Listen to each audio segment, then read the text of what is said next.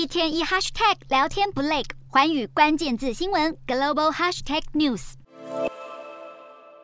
锆石极音速飞弹在去年五月第一次成功发射之后，已经成为俄军极音速武器库的核心。俄罗斯总统普丁更宣布要部署在大西洋上。俄罗斯海军高西科夫海军上将号四号正式服役，也是第一艘搭载锆石极音速飞弹系统的俄罗斯巡防舰。而普丁和俄罗斯国防部长肖伊古和舰长通话时，更指示高西科夫海军上将号巡航到大西洋、印度洋和地中海。然而，转移外界注意力的效果有限。四号，俄罗斯国防部表示，乌克兰新年期间攻击俄罗斯控制的乌东城镇马克耶夫卡。俄罗斯军方不但把原因归咎是有士兵违规用手机才会遭到敌军的锁定，更罕见将死亡人数由原先的六十三人上修到八十九人，成为俄军开战以来公开承认伤亡最惨重的一次攻击，引发外界揣测实际的数字还可能更高。而乌克兰军方则声称，这一次的攻击造成四百名俄军丧命。不止这次空袭让俄军死伤惨重，引发了俄罗斯的舆论批评，更传出有俄罗斯阵亡军人的遗孀团体